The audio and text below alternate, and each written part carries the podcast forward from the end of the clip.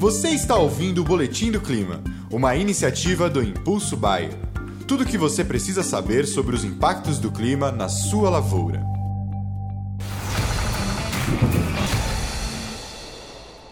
Olá a todos, aqui é Marco Antônio, agrometeorologista da Rural Clima, e vamos para o nosso alerta agroclimático dessa quarta-feira, hoje, dia 9 de novembro de 2022. A grande pergunta é: cadê as chuvas? Né? Todo mundo querendo saber aonde estão essas chuvas que não chegam da forma que deveriam chegar.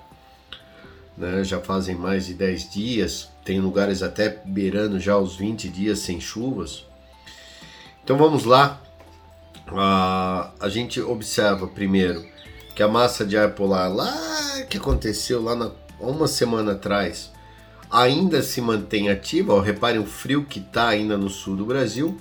No entanto, aos poucos essa massa de ar polar vá enfraquecendo aos pouquinhos, ó, como a gente já vinha comentando com vocês, e com isso dá é, entrada, né, deixa que as massas, que as frentes frias e as áreas de instabilidades consigam avançar e deixar fazer chover em todas as regiões do Brasil. Então, como a gente olha aqui, hoje tempo com chuvas em Minas Gerais, novamente com riscos para granizo, infelizmente, como aconteceu já nesses últimos dois dias.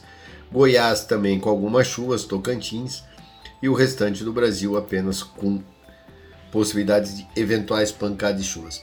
Amanhã, quinta-feira, chuvas ainda em grande parte de Minas.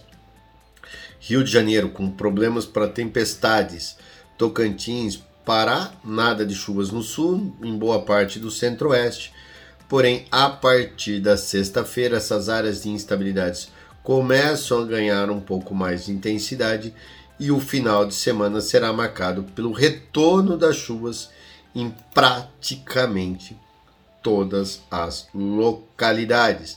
Reparem aí na segunda-feira, dia 14, e no dia 15, né, chuvas ocorrendo tanto no Rio Grande do Sul, possibilitando assim a elevação dos níveis de umidade no solo, dando condições para o, para o plantio e desenvolvimento das lavouras, e chuvas também em grande parte das regiões sudeste e centro-oeste, que engloba aí Rondônia, sul do Pará, partes do Tocantins também chove e toda essa faixa litorânea aqui do Nordeste também continua chovendo.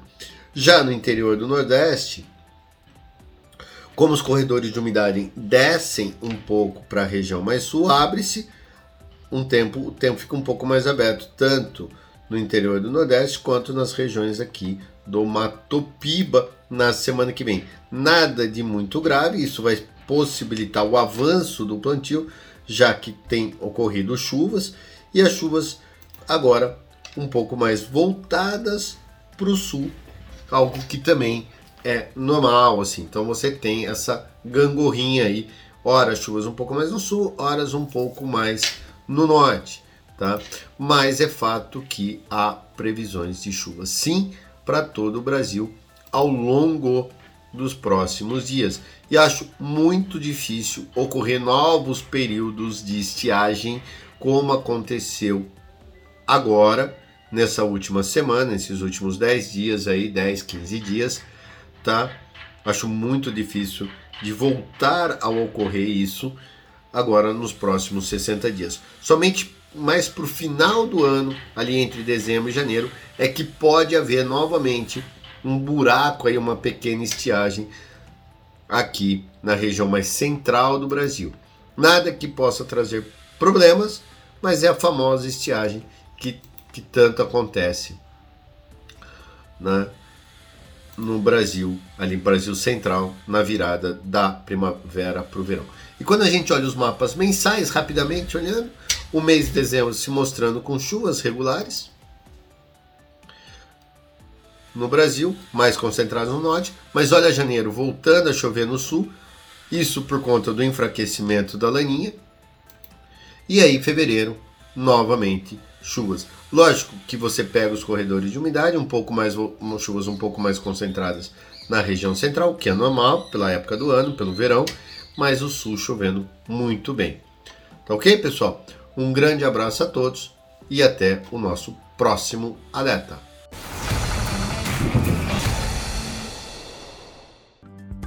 E esse foi o Boletim do Clima, uma iniciativa do Impulso Bayer. As últimas notícias do Impulso Bayer sobre a previsão do tempo para sua lavoura.